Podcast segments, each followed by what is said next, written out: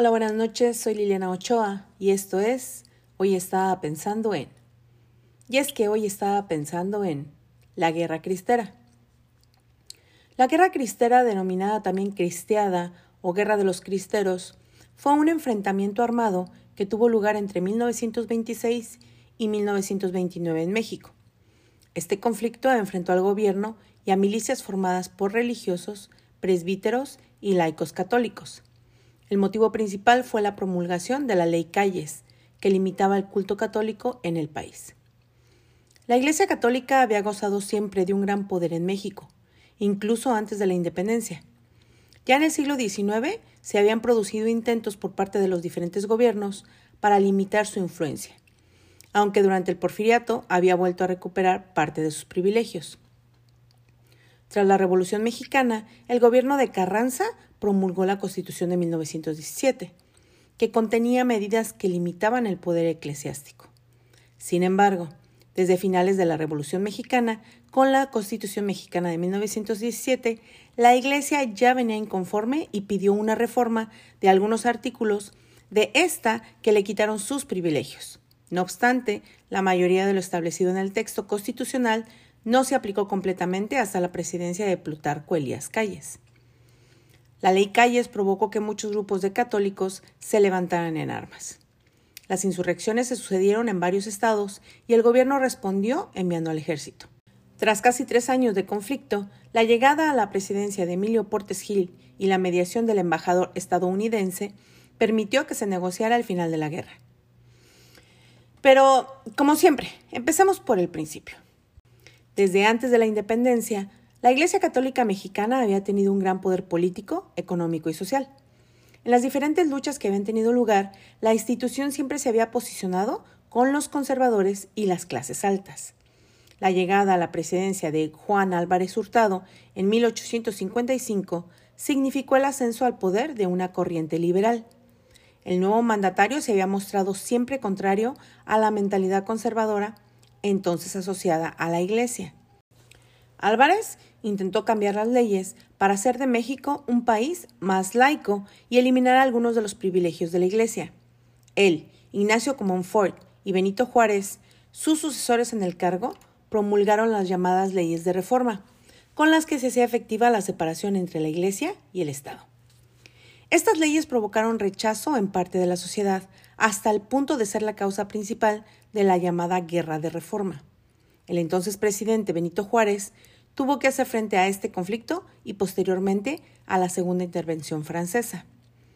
Después de haber terminado la Guerra de Reforma en 1859 y la Intervención Francesa en 1867, los gobernantes de México llevaron a la práctica una serie de medidas que proclamaban la separación entre la Iglesia y el Estado. Disminuyeron el papel social de la primera, ya que se sancionaba a los funcionarios que asistían a actos religiosos, se confiscaron todas las propiedades eclesiásticas y se abolieron las órdenes monásticas. Más adelante, durante el gobierno de Sebastián Lerdo de Tejada en 1874, las leyes de reforma se incorporaron a la Constitución vigente. Durante la dictadura del general Porfirio Díaz, que abarcó desde 1876 a 1910, el conflicto entre la Iglesia y el Estado se calmó un poco. Durante este tiempo la Iglesia aprovechó para realizar en México una segunda evangelización, desarrollando numerosos movimientos de acción cívica y social que fueron hechas por órdenes del Papa León XIII, que pretendía renovar la Iglesia. La Iglesia estaba en plena expansión cuando comenzó la Revolución de México, siendo los primeros tres años de esta favorables para la Iglesia, ya que ésta gozaba de muchos privilegios. Tras la Revolución Mexicana, Muchos de sus líderes veían a la Iglesia Católica como a una fuerza conservadora y partidaria de las clases altas. Así pues, en 1910, tras la victoria de Carranza y Obregón, se promulga la nueva Constitución, la cual estableció una política de intolerancia religiosa y privó a la Iglesia de toda personalidad jurídica. De esta manera, la Constitución de 1917 incluía varios artículos destinados a recortar su poder, especialmente los derechos de la Iglesia Católica en la sociedad mexicana, y estos eran. El artículo 3 exigía una educación laica en las escuelas. El artículo 5 prohibía las órdenes monásticas. El artículo 24 prohibía el culto en público fuera de las iglesias, mientras que el artículo 27 restringía los derechos de propiedad de las organizaciones religiosas, es decir, le quitarían los bienes a la iglesia. Por último, en el artículo 130 se le retiró a miembros del clero los derechos civiles básicos. Sacerdotes y líderes religiosos tenían prohibido el uso de sus hábitos, el derecho al voto y también se les prohibió hacer comentarios sobre asuntos de la vida pública en la prensa. Cuando las medidas se pusieron en marcha en 1917, el presidente de México era Venustiano Carranza. Sin embargo, Carranza fue destituido debido a las maquinaciones de su antiguo aliado Álvaro Obregón en 1919. De esta manera, Obregón se convirtió en presidente a finales de 1920. Y a pesar de compartir el sentimiento anticlerical de Carranza, aplicó las medidas anticlericales de forma selectiva y solo en áreas en las que el sentimiento católico era más débil. Esta tregua precaria entre el gobierno y la Iglesia terminó con la elección de Plutarco Elías Calles en 1924 ya que Calles aplicó las leyes anticatólicas con todo el rigor y por todo el país, añadiendo su propia legislación anticatólica. En un primer momento, los católicos respondieron con una campaña pacífica para tratar de modificar estas medidas. Pero, ¿en qué consistía exactamente la ley Calles? La publicación en un periódico de unas declaraciones realizadas por el arzobispo de México, José Moray del Río, contrarias a las leyes aprobadas, provocaron el enfado del gobierno. Calles reaccionó ordenando el arresto del arzobispo y encargando al Congreso que redactara una nueva ley que afectaba a la Iglesia. El resultado fue que, en junio de 1926, se promulgara la ley de reforma al Código Penal, conocida como Ley Calles. Esta ley establecía sanciones específicas para los sacerdotes y religiosos que se atrevieran a violar las disposiciones de la Constitución de 1917. Por ejemplo, el uso de vestimenta religiosa en público era penalizado con 500 pesos.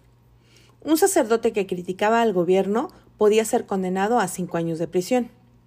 Esta ley también decidía el número de sacerdotes por cada templo, así como también estipulaba que los únicos sacerdotes que podían oficiar deberían de ser mexicanos por nacimiento, lo que llevó a la expulsión de sacerdotes extranjeros. Además, se le prohibía a la Iglesia participar en actividades políticas y tenían prohibido tener o abrir colegios, ya que en el artículo 3 se enfatizaba el carácter laico de la educación. El Estado era el único que podía impartir la educación. También se le imponían multas a la Iglesia por infringir la ley. El resultado en la práctica no se hizo esperar.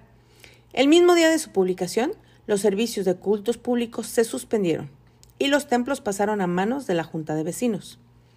La ley provocó que se cerraran 42 templos en todo el país, además de la clausura de 73 conventos. 185 sacerdotes extranjeros fueron expulsados. Además, la normativa limitó el número de sacerdotes a uno por cada 6.000 habitantes todo clérigo estaba obligado a registrarse en su municipio y a recibir una licencia para poder desarrollar su actividad. Y es que la llegada a la presidencia de Plutarco Elías Calles supuso que las relaciones entre la Iglesia y el Estado empeoraran aún más. El nuevo mandatario desconfiaba de los católicos, ya que opinaba que la primera lealtad de estos sería hacia el Vaticano. Una de las medidas más controvertidas fue la creación de la Iglesia Católica Apostólica Mexicana con apoyo de la CROM.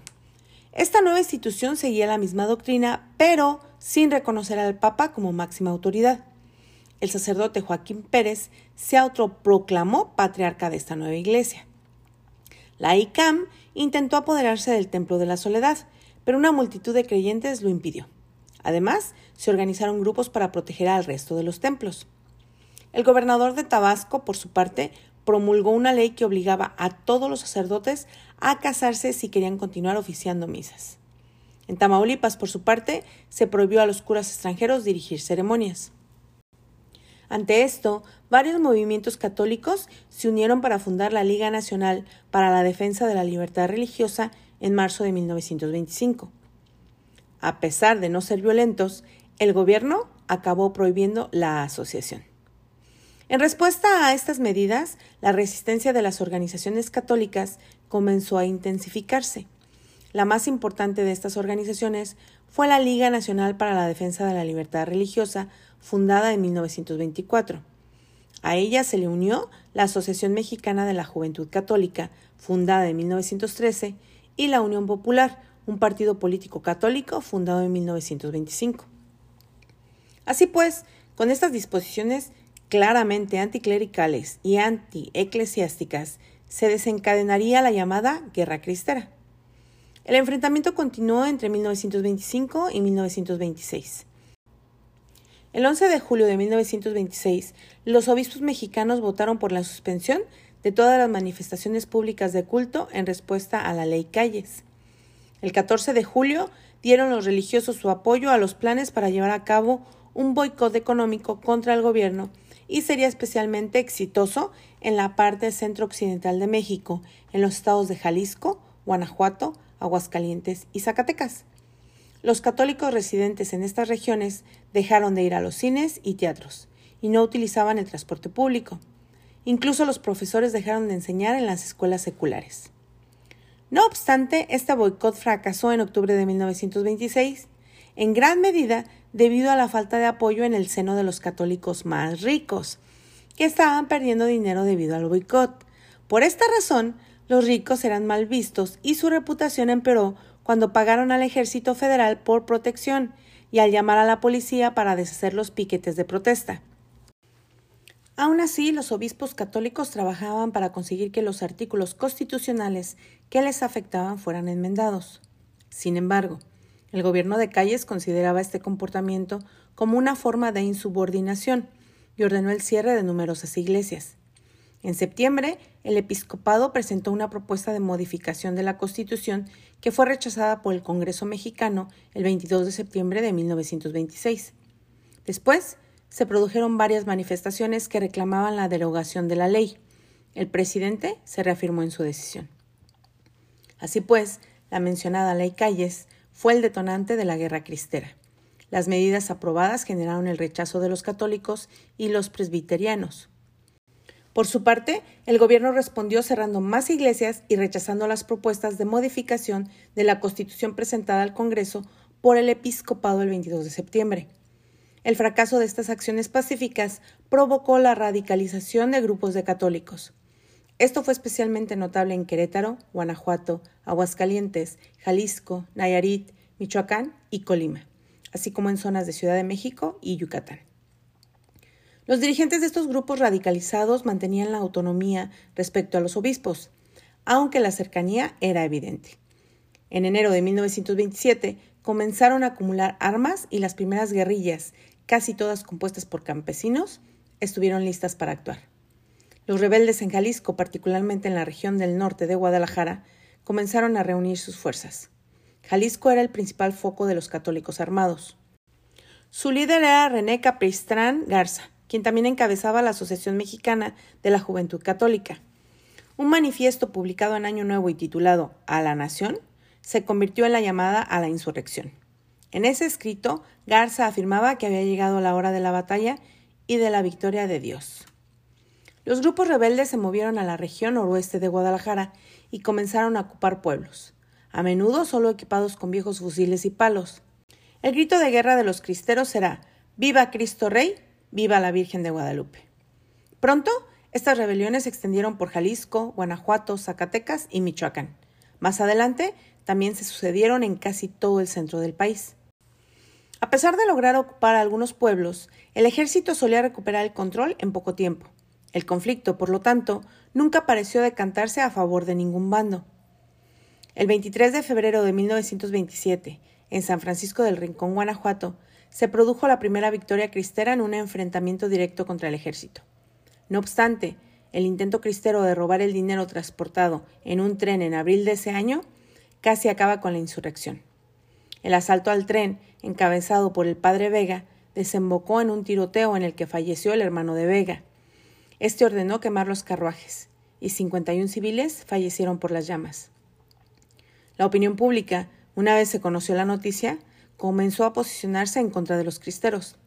Para el verano, la rebelión estaba casi finalizada. El gobierno comenzó a trasladar a los civiles de regreso a los centros poblacionales, impidiéndoles suministrar víveres a los rebeldes.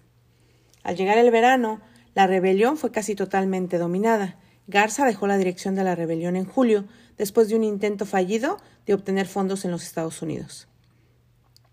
El movimiento rebelde ganó nueva vida a través de los esfuerzos de Victoriano Ramírez, conocido como el 14.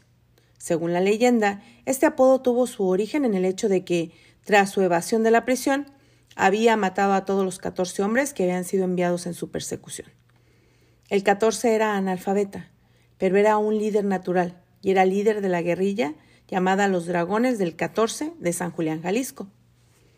Estos rebeldes, que en su gran mayoría no tenían experiencia militar previa, planeaban bien sus combates. Los líderes rebeldes más exitosos fueron Jesús de Gollado, llamado el Boticario, Victoriano Ramírez, el 14, y dos sacerdotes, Aristeo Pedrosa y José Reyes Vega.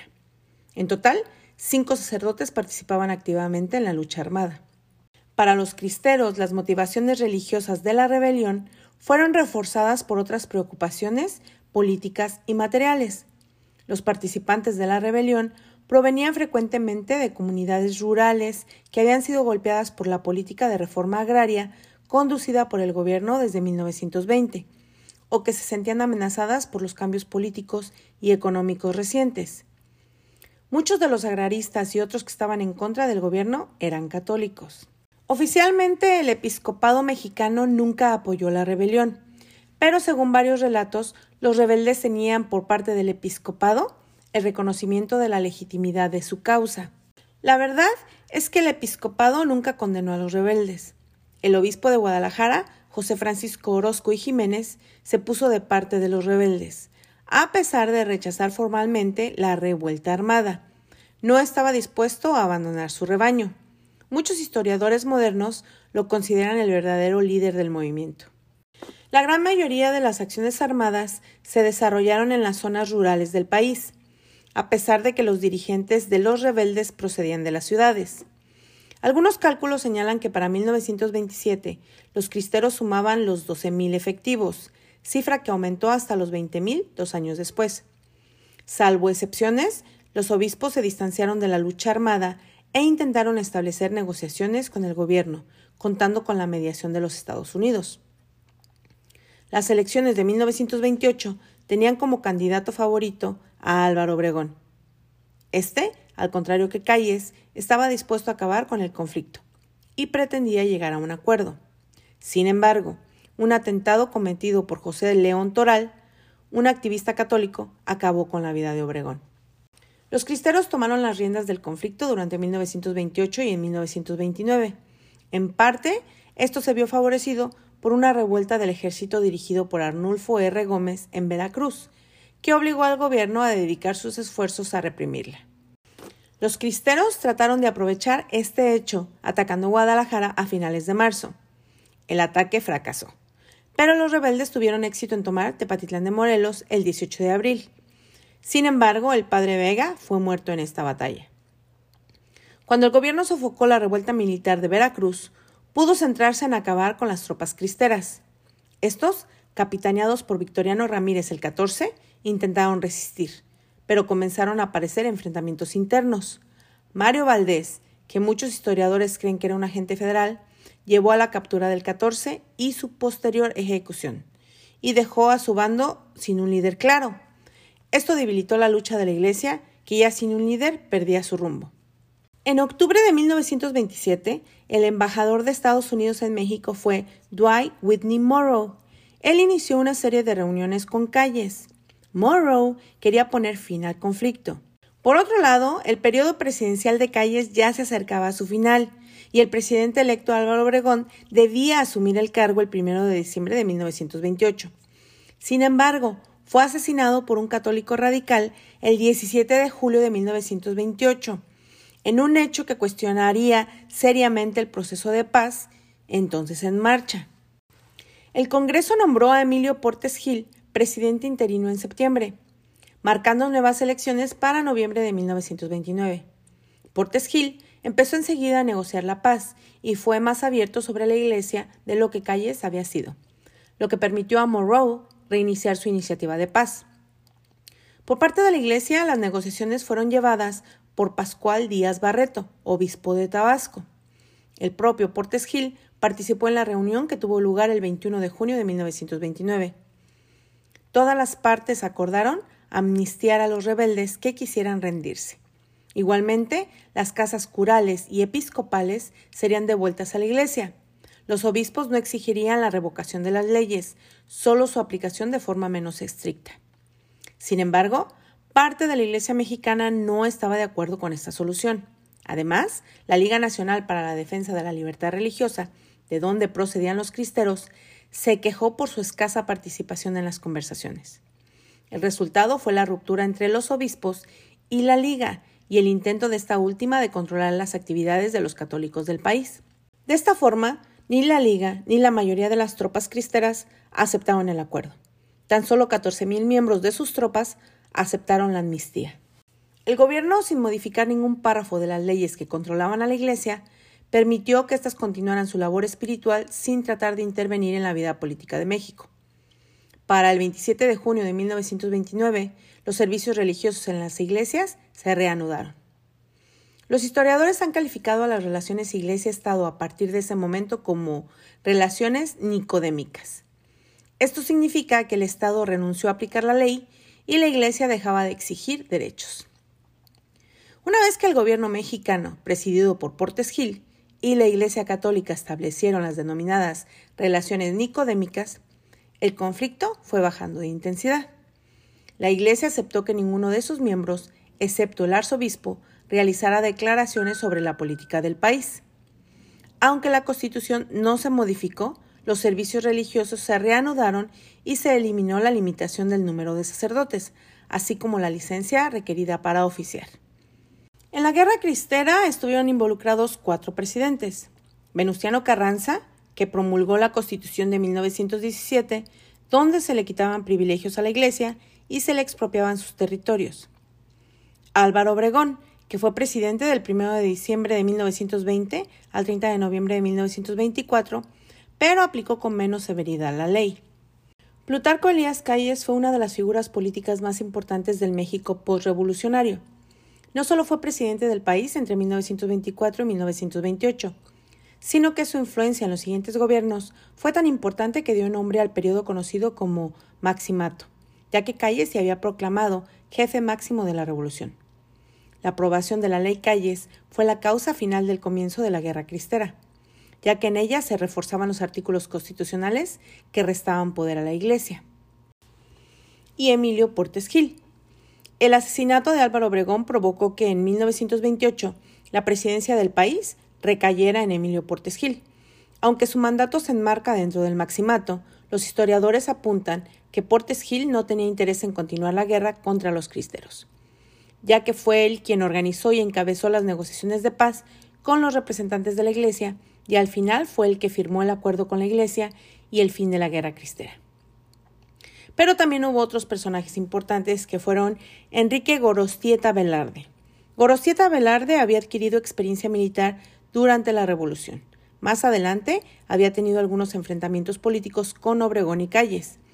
Esto fue aprovechado por la Liga Nacional para la Defensa de la Libertad Religiosa para contratarlo para liderar sus tropas.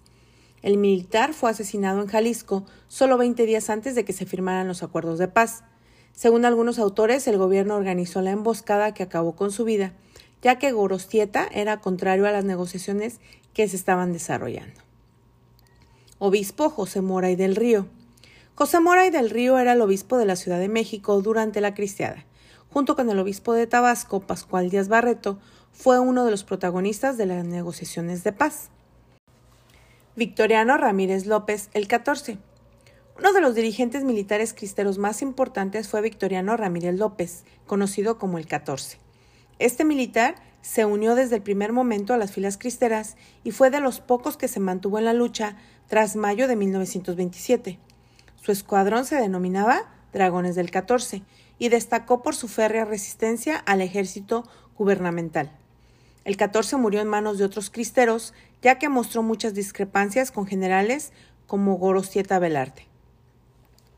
Francisco Orozco y Jiménez, arzobispo de Guadalajara durante la Guerra Cristera, señalado como el cabecilla de los cristeros, a pesar de que no avalaba el uso de la violencia para defender los intereses religiosos. La Guerra Cristera también contó con la participación de dos bandos. El católico, el cual se encontraba conformado por obispos, intelectuales y cristeros, que también hacían parte de los combatientes armados, y en el otro lado estaba el gobierno y el ejército federal. Pero también hubo otro grupo muy interesante que fue el de los mártires. Los mártires son los cristianos que prefirieron la muerte y el sufrimiento a la renuncia de su fe. En esta guerra, algunos de ellos fueron torturados cruelmente antes de acabar con sus vidas. Entre los mártires de esta guerra se encuentra José Sánchez del Río, un niño cristero que en ese momento solo tenía 14 años, que fue apresado y asesinado durante la batalla. José Sánchez del Río fue canonizado por el Papa Francisco en octubre del 2016. Otros mártires fueron San Luis Batis Sainz, San Agustín Caloca, San Atilano Cruz Alvarado, San Mateo Correa, San Miguel de la Mora, San Pedro de Jesús Maldonado, San Pedro Esqueda Ramírez, San Margarito Flores, San José Isabel Flores, San David Galván Bermúdez, San David Roldán Lara, San Salvador Lara Puente, San Cristóbal Magallanes, San Rodrigo Aguilar Alemán, San Ramón Adame Rosales, San Julio Álvarez Mendoza, San Jesús Méndez Montoya, San Sabas Reyes Salazar, San José María Robles, San Toribio Romo González, San Genaro Sánchez, San Tranquilino Ubiarco, San David Uribe Velasco, San Justino Orona Madrigal y San Manuel Morales. Al final, la Revolución Cristera costó alrededor de 90.000 vidas. 56.882 en el lado federal y 30.000 cristeros. Numerosos civiles y cristianos muertos en ofensiva anticlerical después de la guerra. Conforme lo prometido por Portes Gil, la ley Calles permaneció en los libros, pero no se hizo ningún intento organizado por parte del gobierno federal para su aplicación efectiva. Después de la guerra se reanudaron los servicios religiosos y las iglesias tuvieron nuevamente sus derechos. Aunque las leyes aún permanecieran, estas no fueron aplicadas. Como sucede en todo conflicto bélico, la guerra cristera provocó bastantes movimientos de población. Estas migraciones fueron tanto internas, con muchos mexicanos huyendo de las zonas rurales a las ciudades, como externas. En este último aspecto se calcula que más de un millón de personas se trasladaron a los Estados Unidos. Por otra parte, después de las negociaciones de paz, la Iglesia excomulgó a muchos de los católicos que no quisieron dejar las armas. Por otro lado, no todos los católicos aceptaron el establecimiento de relaciones nicodémicas con el Estado. De estos sectores de descontentos nació un movimiento radical, especialmente en Guanajuato, Michoacán, Querétaro y Jalisco. Este grupo intentó continuar la lucha cristera, aunque de manera pacífica.